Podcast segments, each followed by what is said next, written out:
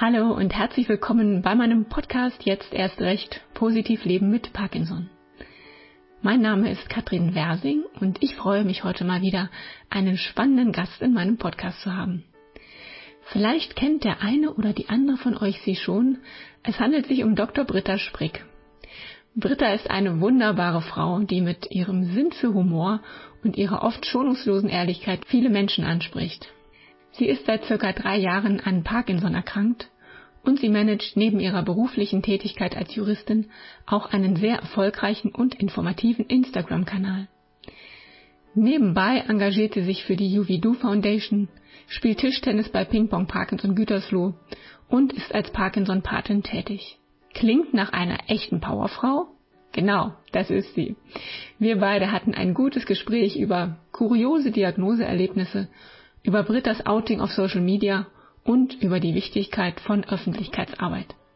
Aber vor allem hatten wir richtig viel Spaß. Und den wünsche ich dir jetzt auch beim Hören.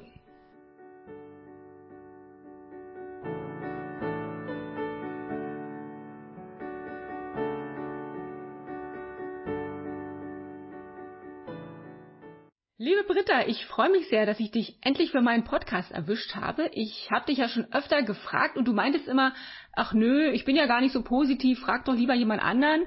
Ähm, jetzt hast du doch ja gesagt und das finde ich toll. Herzlich willkommen bei mir im Podcast. Ja, ich muss mich ganz herzlich für die Einladung bedanken. Du weißt, ich schätze dich und deinen Podcast sehr. Aber ich hatte mich eher so in der Rolle des Headhunters für dich gesehen und mich eigentlich ganz wohl drin gefühlt weil ich ja auch immer sehr deutliche und nicht immer so positive Worte finde, genau. Britta, du machst unheimlich viele spannende Sachen und du bist trotz Parkinson mega aktiv. Und davon wollen wir gleich noch ein bisschen mehr hören. Zuerst aber, wie immer, meine Anfangsfrage. Und ich weiß, da fällt dir auf jeden Fall was ein. Äh, worüber hast du denn heute schon gelacht? Ja, also meine Familie hat sich das ein bisschen zur Aufgabe gemacht, in dieser Einstiegsfrage vorzukommen, weil die dich und deinen Podcast natürlich auch kennen. und es gab so ein kleines Wettrennen am Frühstückstisch, aber gewonnen hat wie immer unser vierbeiniges äh, Hundilein, also etwas größeres Hundilein, wie du weißt, äh, mit einem sehr süßen Blick, aber vor allen Dingen mit sehr unschlagbaren Geräuschen, die sie von sich gibt, wenn sie sich hinlegt. Das wäre eigentlich ein eigener Podcast wert, würde ich sagen. Genau, über die Fortsetzung können wir uns ja später noch unterhalten, wenn wir hier durch sind. Nummer zwei. Mabels Hausgeräusche. Sehr schön. Ja, Britta, lass uns doch mal einsteigen in die Thematik. Ich beginne ja in meinem Podcast immer damit, äh, nochmal zu schauen, wie war denn das damals, als du sozusagen erfahren hast, dass du Parkinson hast?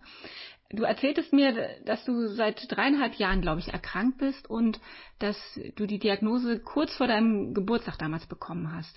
Wenn du noch mal so ein bisschen zurückreist in das Krankenzimmer von damals, wie hast du das erlebt?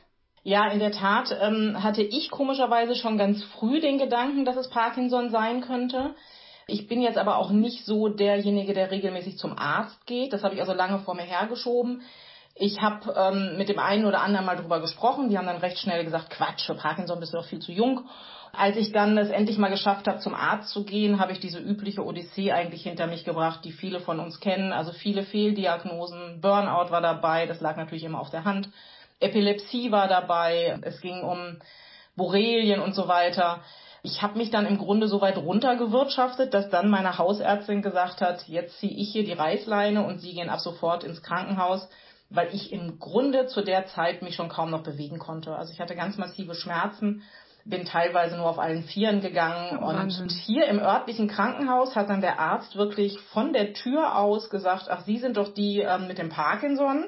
Und dann habe ich nur gesagt, nein, nein, ich bin ja die mit dem Burnout. Er hat dann einfach so gekontert, nein, nein, Sie haben Parkinson. Ich habe mich dann quasi so versucht, gegen diese Diagnose zu wehren und viele, viele gute ähm, Entschuldigung immer für das gefunden, was ich so hatte. Also für das Zittern, für die Schlaflosigkeit. Ich habe dann gesagt, ja, das ist auch der Stress. Und ja, und als es dann soweit war und ich im Krankenhaus war, war das die Zeit des tiefsten Lockdowns hier. Mhm. Ähm, und eben ein Tag vor meinem Geburtstag auch.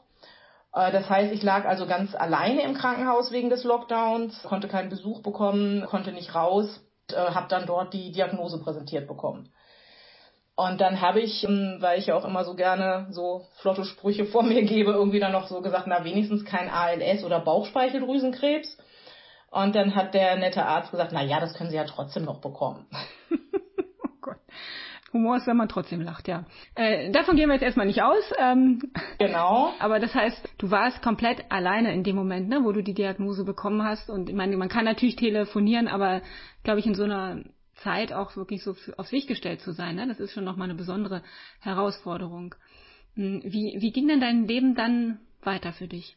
Ähm, ich habe dann als erstes eigentlich mal geguckt, Parkinson-Lebenserwartung. Das war so mein erster Punkt und für mich so das Wichtigste. Mhm. Erstens waren wir gerade in einer Situation, wo das Leben eigentlich nochmal neu oder nochmal richtig anfangen sollte.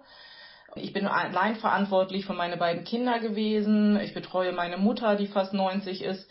Also ähm, ich kann mir nicht leisten, auszufallen, sage ich immer. Und insofern war für mich der erste Blick äh, Lebenserwartung. Und dann habe ich ähm, bei Google diesen schönen Kommentar gefunden, nicht wesentlich kürzer. Da habe ich ja auch mal was zugeschrieben, was ist schon wesentlich kürzer, wenn man leben möchte. Ne? Was ist wesentlich? Ähm, hm. Ich bin dann einmal kurz bei Facebook in eine Gruppe gegangen und bin dann aber eigentlich auch recht schnell abgetaucht und habe mich so zurückgezogen, habe das alles so ein bisschen ignoriert, habe auch mich nicht erklärt gegenüber anderen. Das heißt, meine Familie wusste Bescheid, meine engsten Freunde. Aber ansonsten haben wir das so ein bisschen undercover gehalten. Es war ja auch der Lockdown, da konnte man das gut verstecken. Ich war im Homeoffice.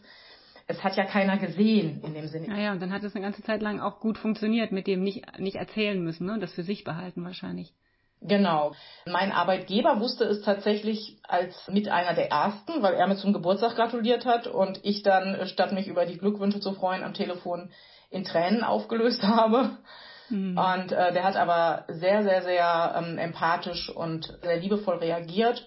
Und den habe ich gebeten, es für sich zu behalten. Und insofern ist es auch im Unternehmen, äh, hat es nicht seine Runde gemacht. Ich habe dann erst einige Zeit später mit meinem Vorgesetzten und der Personalleitung drüber gesprochen, aber habe mich weiterhin im Homeoffice eigentlich versteckt. Musste ich auch, hätte ich in die Firma gehen müssen, hätte ich gar keine Chance gehabt. Ich bin hier teilweise morgens wirklich auf allen Vieren aus dem Bett bis in mein Büro, habe mich hier hingesetzt und erstmal geguckt, wie komme ich wieder in Bewegung, hm. wie komme ich durch den Tag.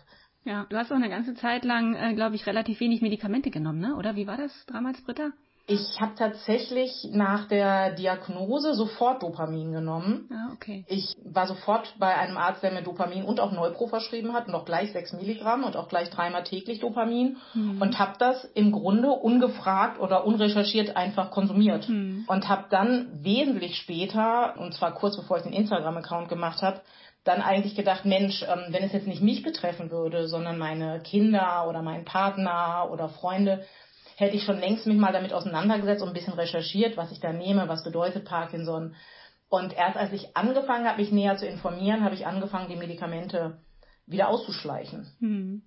Und jetzt im Nachhinein finde ich auch, für die frische Diagnose war ich auch sehr hoch eingestellt, würde ich mal behaupten ja, erstmal sich damit auseinandersetzen zu können, das braucht natürlich so eine Offenheit und auch ein Anerkennen dessen, was da ist. Ne? Und da bist du nicht die Einzige. Es gibt ja viele, die am Anfang sagen, ich wollte gar nichts wissen darüber, ich habe versucht, so weiterzuleben. Dann kommt immer irgendwann der Punkt, wo man merkt, es geht nicht mehr oder ich will es auch nicht mehr, ich möchte da lieber offener drüber reden. So wie ich das verstanden habe, für dich war ja so der Start bei Instagram auch ein Anfang, dich mit der Erkrankung auseinanderzusetzen. Ne? Du hast im April 2022, also ungefähr, glaube ich, knapp zwei Jahre nach deiner Diagnose einen Instagram-Kanal gestartet, der sehr schnell sehr erfolgreich wurde, auch in der Parkinson-Szene. Und in dem Kanal hast du tatsächlich, wie ich finde, ganz großartig auch kein Blatt vor den Mund genommen und dich sehr offen gezeigt mit deiner Wut, mit deinen Ängsten, Sorgen, aber auch mit Hoffnungen und Ideen, wie es weitergehen kann. Wie bist du darauf gekommen, so einen Instagram-Kanal zu starten aus dem Nichts?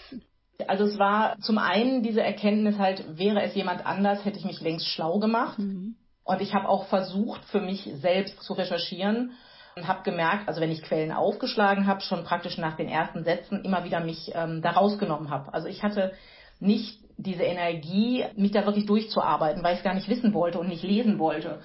Und dann habe ich gedacht, Mensch, wenn du darüber für andere schreibst, dann musst du ordentliche Arbeit machen, dann musst du ordentlich recherchieren mit Hand und Fuß und musst was ordentliches abliefern.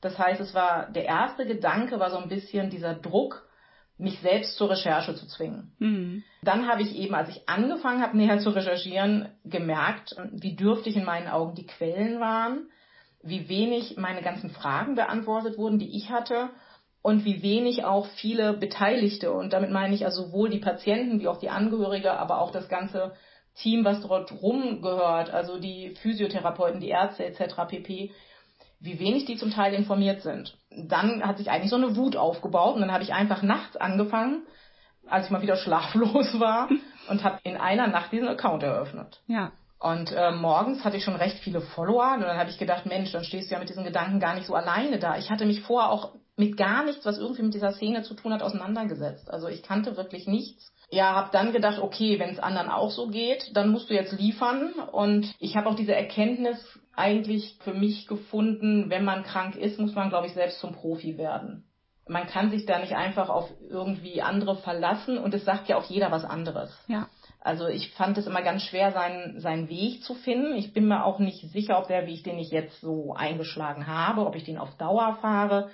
Aber zwischen dieser Flut an Informationen dann wirklich seine Entscheidungen zu finden und seinen Weg zu gehen, finde ich extrem schwer. Hm. Ja, das stimmt auch. Aber dass man eben seinen Weg finden muss und eben auch für sich finden muss, das ist eben das Besondere, weil Parkinson eben so vielfältig ist. Letztendlich bei jeder Erkrankung, glaube ich, ist immer jeder Fall unterschiedlich. Keine Krankheit verläuft wie die andere.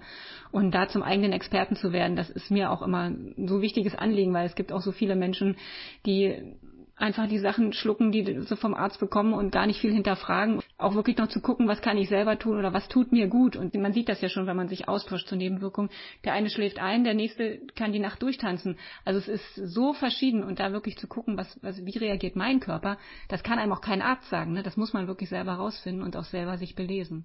Genau, und ich finde es immer ganz schwer, wenn man diese ganzen Tipps bekommt, ist man ja schnell in so einer Schleife, dass man denkt, man muss noch dies tun, man muss noch jenes tun. Ich war auch irgendwann an diesem Punkt, dass ich mhm. gedacht habe, okay, ich soll also jeden Tag meditieren, ich soll gesund essen, ich soll Sport machen, ich soll also Ausdauersport machen, Kraftsport machen, ähm, ich soll was für meine Beweglichkeit und für mein Gleichgewicht tun. Ja, aber ich habe dann mal gesagt, Fun Fact, ich habe nebenher eine Familie, einen Job. Es sind ja noch ein paar andere Aufgaben, die auf uns warten. Und Parkinson wird dann irgendwie zum Fulltime-Job und auf der anderen Seite heißt immer, setzen Sie sich nicht dauernd mit Ihrer Krankheit auseinander. Also dieser Spagat ist ja überhaupt nicht zu leisten. Ja, das soll man erstmal hinkriegen, ne? Das ist alles parallel. Und ich finde, dass du das sehr schön in deinen Posts beschrieben hast, ne? Auch diese Zwiespältigkeiten, in der wir so stehen. Dass man immer so zwischen Angst und Hoffnung, zwischen Verzweiflung und Aufbruchsstimmung steht. Deswegen tragen ja manche Posts von dir auch Titel wie Einsamkeit oder Angst oder dieser eine hieß ja, wieso verdammt gibt es keine Medizin oder Heilung? Das ist ja auch was, was wir oft genug denken. Und ich habe auch gedacht, schön, dass mal einer schreibt, ne? Sehe ich genauso. Warum verdammt nochmal nicht eigentlich? Ich finde, du machst das großartig eben auch den Leuten das so mitzugeben, dass es dir so geht, weil da kann sich jeder wiederfinden und andererseits aber auch irgendwie Ideen, Therapien, Initiativen von anderen Betroffenen aufzuzeigen, die vielleicht eine auch wieder ein Stückchen weiterbringen, denn wie wir ja gesagt haben, es muss ja jeder seinen eigenen Weg finden. Und das kann man nur, wenn man informiert ist, ne? Eben, und ich sage immer, ich will einfach nicht glauben, dass Parkinson tatsächlich unheilbar ist. Also wir fliegen zum Mond, ich finde, Covid ist ja das klassische Beispiel, was uns gezeigt hat, ja. wenn schlaue Leute sich zusammentun, kann man auch schnell Lösungen finden. Und da sehe ich immer unsere eigene Verantwortung als Betroffene, dass wir äh, uns einfach zeigen müssen. Also zeigen müssen, laut werden müssen, unser Gesicht zeigen. Das war ja auch dann für mich dieses Thema bei dem Account, weil das Gesicht zeigen ja eine ganz andere Wirkung hat auf die Öffentlichkeit, als wenn man hört, da ist wieder ein Parkinson-Kranker. Das ist eine Zahl oder ein Strich in der Statistik. Aber ein Gesicht dazu zu haben oder jemanden zu kennen, ist was anderes. Es ist ja üblich, dass Parkinson einsam macht, dazu führt, dass sich die Leute zurückziehen. Es sind viele alte Betroffene. Das sorgt ja alles dafür, dass eben wenig Alarm, sage ich jetzt mal, gemacht wird. Ne? Also wir ziehen uns gern zurück, wir sind depressiv, äh, wir schämen uns für das, was mhm. wir tun, nämlich das Zittern und das wackelig gehen weil wir sofort auch irgendwie in eine Schublade geschoben werden. Also bleibt man vielleicht lieber zu Hause und ähm, das ist ja letztlich nicht das, was dazu führt, dass die, sag ich mal, die Allgemeinheit auf uns aufmerksam wird oder dass vielleicht auch was geschieht in Forschung und Wissenschaft. Genau, wir müssten also mehr auf die Straße gehen damit. Oder wo auch immer hin, da wo die Öffentlichkeit ist, da hast du völlig recht, genau. Ja. Was Öffentlichkeit betrifft, passt ja auch ganz gut. Du hast diesen Instagram-Kanal ja gestartet und hast nicht deinen Namen genannt, nicht dein Gesicht gezeigt. Also es wusste keiner eigentlich, wer hinter diesem. Wie heißt der nochmal der Account? Sag's mal.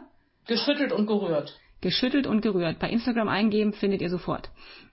Genau, du hast, du hast also nichts angegeben, keiner wusste, wer dahinter steckt, hinter deinem Account. Und dann hast du aber einige Monate danach beschlossen, radikal dich zu outen und damit nicht nur Facebook öffentlich zu machen, sondern eben auch komplett, ne, was dann auch von der privaten und von der beruflichen Seite her dazu gehört, dass alle Bescheid wussten. Und ich würde ganz gerne mal einen Textauszug aus dem damaligen Post vorlesen, den ich auch sehr beeindruckend fand. Wir brauchen kein Mitleid, wir brauchen Forschung und Hilfe und vielleicht auch ein wenig Verständnis, wenn wir wieder einmal vor Schmerzen oder Müdigkeit nicht genug schaffen wenn wir zitternd vor euch stehen oder wenn wir wegen eines Freezing einfach wie ein Baum anwachsen. Ja, ich zittere, mir fallen Dinge aus der Hand. Ich kann manchmal die Füße nicht so sortieren, wie ich möchte. Aber ich kann nichts dafür. Und ich bin weder Alkoholiker noch Idiot. Ich habe einfach Parkinson. Das waren deine Schlussworte in deinem Post, der viel länger ging und den ich damals schon sehr, sehr beeindruckend fand, mit dieser Offenheit, in der du da einfach uh, rausgestürzt bist. Hm, Warum hast du diesen Weg gewählt über Social Media? Ich hatte ja, also wie gesagt, erst diesen Instagram-Account ganz bewusst anonym gemacht. Das hat auch dazu geführt, dass ich wirklich sehr offen gesprochen habe, wirklich Klartext, viele persönliche Sachen geschildert habe, die ich sonst vielleicht auch gar nicht so unbedingt so geschildert hätte, muss ich ehrlich sagen. Und dann hat eine Freundin gesagt, mhm. also die nicht ähm, Parkinson erkrankt ist und auch sonst jetzt außer mir keine Kontakte dahin hat, letztlich machst du genau das, was du anprangerst, du zeigst dich nicht. Und die hat mich auf diesen Weg gebracht, dass ein Gesicht mehr aussagt als eine Zahl in der Statistik oder ein Strich. Und sie hat gesagt, wenn du nicht vorangehst und jetzt schon so viele Follower hast, dann musst du dich nicht wundern, wenn nichts passiert. Hm. Ich war dann ja auch schon bei Juvido aktiv und wir hatten schon im Hintergrund auch ein bisschen diesen Gedanken mit dem Buch und ich habe dann gesagt, okay, Gesicht zeigen ist das, was ich immer wieder prangere, laut werden, nach außen gehen, zeigen. Wir sind nicht nur alte Männer, es sind viele betroffen, viele Jüngere betroffen. Die Zahlen steigen massiv.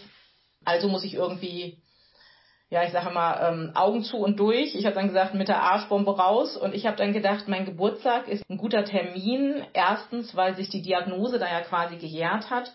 Und zweitens hatte ich so den Gedanken, am Geburtstag gehen alle auf deine Facebook-Seite. Ja. Und dann habe ich das in einem großen Thema durch. Also ich wollte mich nicht dieser Situation stellen, dass ich das ganz vielen Leuten einzeln sagen muss. Mhm. Und ich wollte mich auch nicht in diese Situation begeben, dass ich die Reaktion in den Gesichtern sehe. Ja, ich wollte kein Mitleid sehen, ich wollte kein, keine Verwunderung, keinen Schrecken sehen. Ich wollte vor allem nichts Geheucheltes sehen. Ich wollte das einfach rausschießen und dann wollte ich damit nichts mehr zu tun haben. also wie so, eine, wie so eine Bombe und jetzt wisst ihr es und dann lasst mich bitte damit zufrieden, so ungefähr. Und dann habe ich an dem Tag, ich hatte bis dahin all meine Kontakte bei Instagram blockiert. Die Blockierung habe ich dann gleichzeitig aufgehoben, habe auch die Verknüpfung hergestellt zwischen Facebook und Instagram, habe den Account mhm. Namen auf Facebook auch genannt und habe dann ja auch gesehen, wie meine Zahlen sofort hochgingen, weil bis dahin ja wirklich ausschließlich Fremde auf meinem Account waren. Ja, und habe dann ehrlich gesagt äh, mein Facebook ausgemacht für den Tag. schlau, sehr schlau. Meine nächste Frage ist nämlich, wie waren denn die Reaktionen? Jetzt bin ich gespannt, ob du es irgendwann wieder angeschalten hast. Ja, ich habe dann als erstes eine liebe Freundin gefragt, also die auch Parkinson betroffen ist. Ich sag, guck mal bitte auf meinem Account, was da steht. Und soll ich mich jetzt einfach abmelden oder soll ich mal drauf gucken?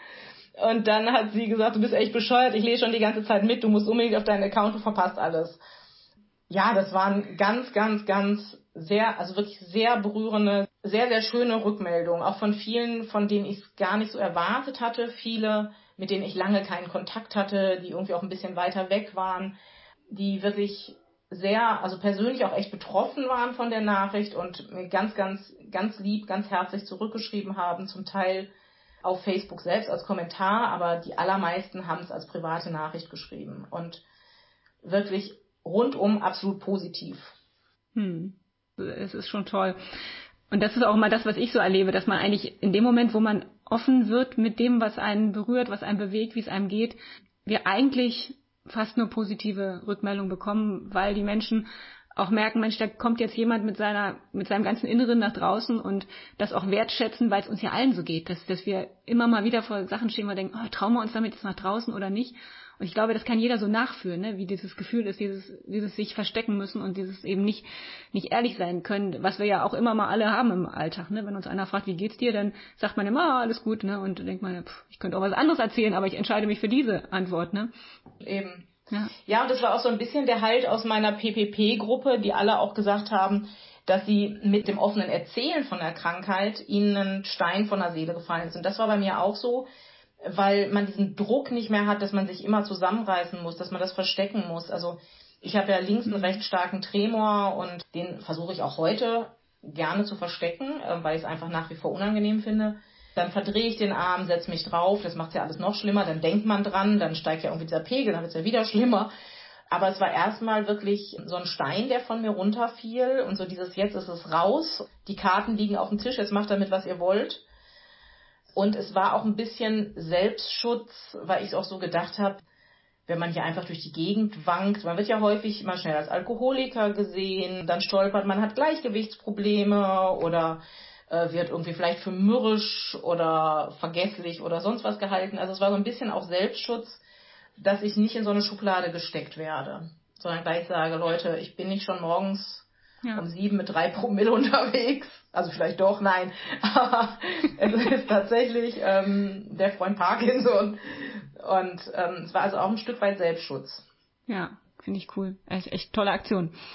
Du hast es vorhin schon angesprochen. Du bist ja bei Juvido aktiv auch. Du bist inzwischen auch Botschafterin der Juvido Foundation. Und wer das noch nie gehört hat, wer oder was ist denn Juvido? Ja, Juvido wurde von Jörg Hahnfort und Jens Greve 2019 als gemeinnützige Stiftung gegründet. Ziel ist die verbesserte Behandlung und Heilung von Parkinson und anderen neurodegenerativen Erkrankungen. Und Juvido hat es als erste eigentlich wirklich geschafft, äh, die Entscheider aus Wissenschaft, ähm, Wirtschaft, Politik an einen Tisch zu bringen. Ganz bedeutend war das Event im letzten Jahr, der Leaders Workshop im August. Da sind ja auch einige Berichte zu gewesen, habe ich auf meinem Account einiges zu gepostet. Ich kann nur ganz dringend die Juvido Homepage allen empfehlen. Und in dem Zuge wurde diese Roadmap übergeben mit zehn Forderungen zum Thema Heilung Parkinson. Die wurde sowohl an die Ministerpräsidenten wie auch an die Europäische Kommission übergeben im Rahmen der Radtour. Da habt ihr sicher ja auch von gehört, von Berlin nach Brüssel. Eine ganz, ganz, ganz tolle Sache. Und mich hat Juvido von Anfang an gefesselt. Zum einen, weil ich Jörg ja schon aus der Schule kenne. Er war auch mein erster Ansprechpartner, als ich die Diagnose bekommen habe. Habe ich ihn aus dem Krankenhaus angerufen, hat er mir die ersten sehr wertvollen Tipps gegeben. Jörg ist irrsinnig gut informiert und vernetzt. Und insofern war ich sofort an dem Puls bei Juvido und habe große Hochachtung und Bewunderung für das, was die beiden da auf den Weg gebracht haben. Ich engagiere mich total gerne für Juvido, weil das genau mein Fokus ist, dass ich überzeugt bin, dass Parkinson heilbar wäre, wenn die wesentlichen Entscheider an einen Tisch gebracht werden. Ja, Genau, spannend. Also wir äh, verlinken das sehr gerne, die Seite von Juvidu auch in den Show Notes, da gerne mal reingucken, dann könnt ihr direkt draufklicken. Und äh, mit Jörg und Jens war ich auch schon öfter im Gespräch. Wir müssen das mal hinkriegen mit dem eigenen Podcast, ganz bestimmt. Ja, Dankeschön fürs Erzählen.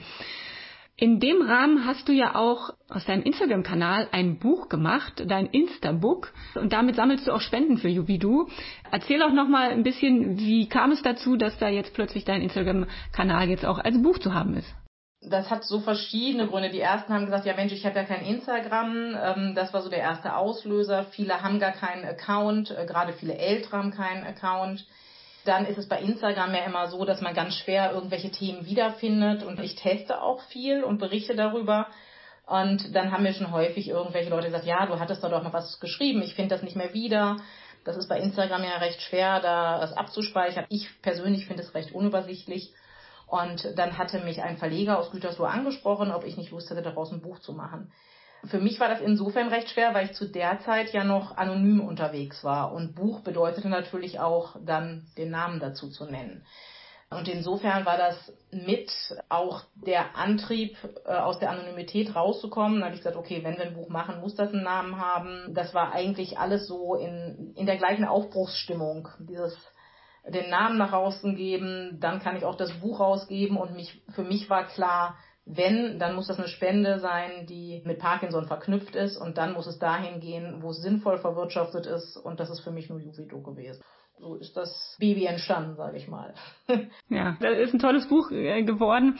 Ich habe es auch hier und äh, wir verlinken auch das gerne in den Show Notes. Also die Einnahmen werden zu 100 Prozent gespendet an Juvidu für alle, die sich dafür interessieren. Das ist wirklich schön auch zu lesen. Wie du schon sagst auf Instagram, manchmal man scrollt so durch, man findet nicht mehr, wo ist welcher Beitrag. Da sind viele gute, wirklich sehr informative Beiträge von dir auch drin zu ganz verschiedenen Themen. Kann ich sehr empfehlen, auch das Buch sich zu besorgen. Ja, Britta, wir sind schon fast Richtung Ende. Ich habe noch zwei Fragen an dich, die ich dir unbedingt noch stellen möchte. Und zwar, was hilft dir beim Leben mit der Erkrankung? Ich würde sagen, in erster Linie mein Team um mich rum. Also natürlich meine Familie. Von weg mein Partner, der, wie sage ich immer, mit ungebrochenem Optimismus vorangeht. Wie du schon sagst, bin ich ja immer ja so ein Wackelkandidat, nicht so der allerpositivste Typ mache viel mit schwarzem Humor. Ich lache auch gerne, aber dass es jetzt alles gut ausgeht, ähm, da tue ich mich schon ein bisschen schwer mit dem Gedanken. Meine bessere Hälfte sieht das sehr optimistisch und sagt immer, das muss doch nicht alles bei uns passieren. Der ist da auf jeden Fall ein riesengroßer Fels in der Brandung, eine ganz, ganz große Stütze. Meine Kinder natürlich, meine Mama, alle anderen, die zur engen Familie und zu engen Freunden gehören. Aber was man auch nicht vergessen darf, ist dieses, was ich immer sage, das Support-Team. Das finde ich ganz, ganz wichtig, dass man sich wirklich Ärzte aussucht, die auf der gleichen Welle schwimmen. Die Chemie muss passen. Das gleiche finde ich beim Physio, beim Logopäden. Ich habe gesagt, ich sehe die manchmal häufiger als meine Kinder gefühlt. Also man verbringt ja ganz viel Zeit mit ihnen. Die müssen nicht nur fachlich alle fit sein, sondern die Chemie muss auch passen, finde ich.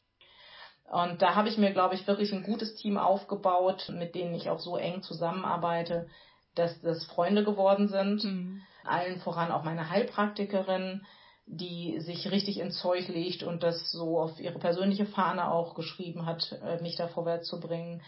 Wie gesagt, mein Neurologe, mein Hausarzt, meine Zahnärztin vor allen Dingen auch, die mich ganz, ganz doll unterstützt. Ich habe ja dieses Thema Zähne und Parkinson immer wieder als Thema. Und ansonsten mache ich ja viel mit alternativmedizinischen Hilfen.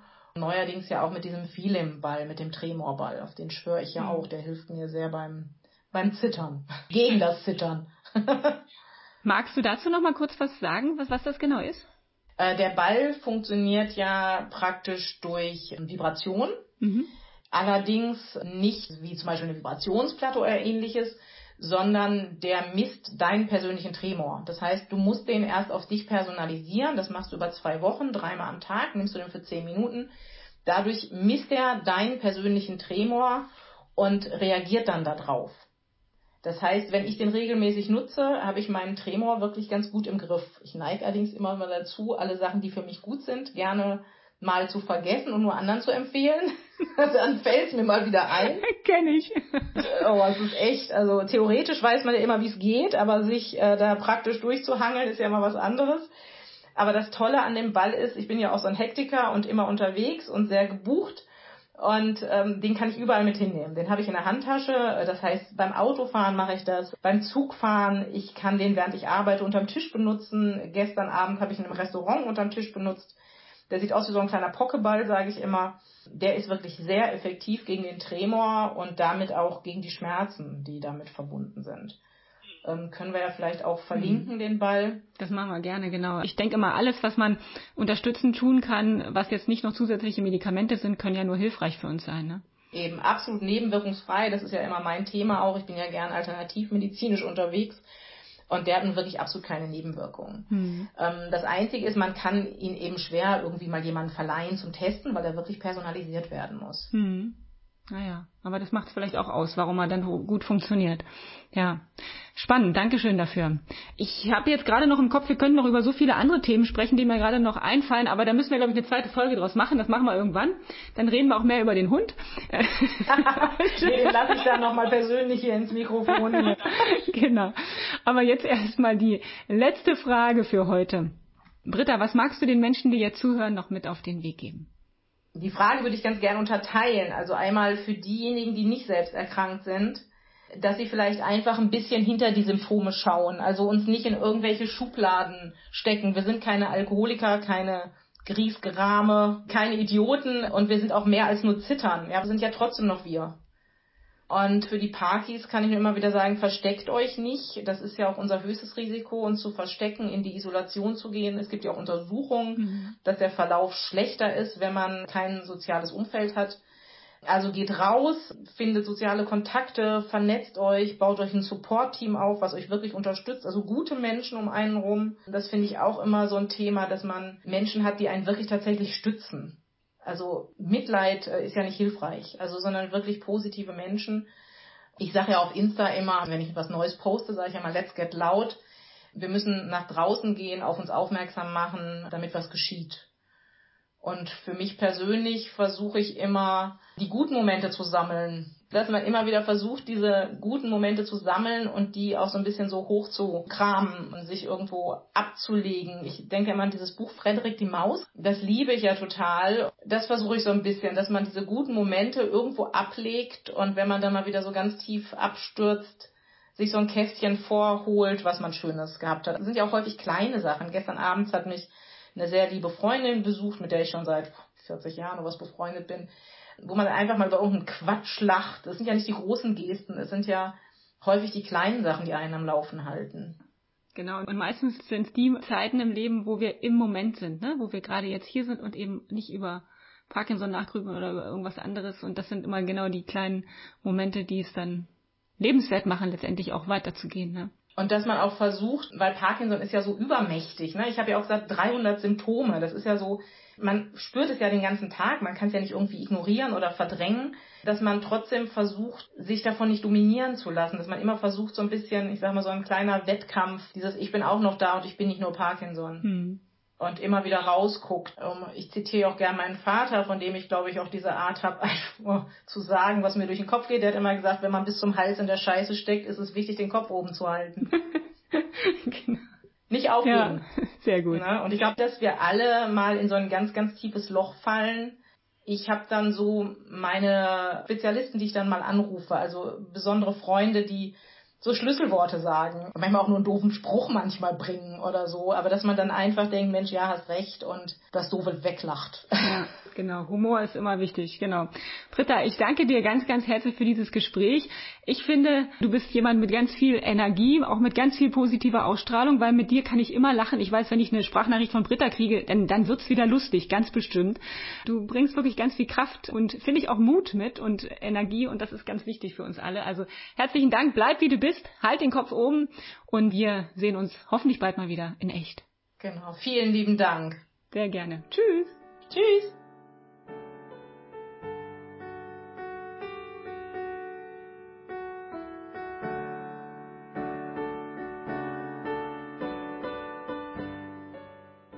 Ja, das Gespräch mit Britta hat mir nochmal deutlich gemacht, wie wichtig es ist, dass wir uns eben nicht verstecken, uns nicht zurückziehen, auch wenn das an manchen Tagen der leichtere Weg zu sein scheint. Ich sehe das genauso wie Britta.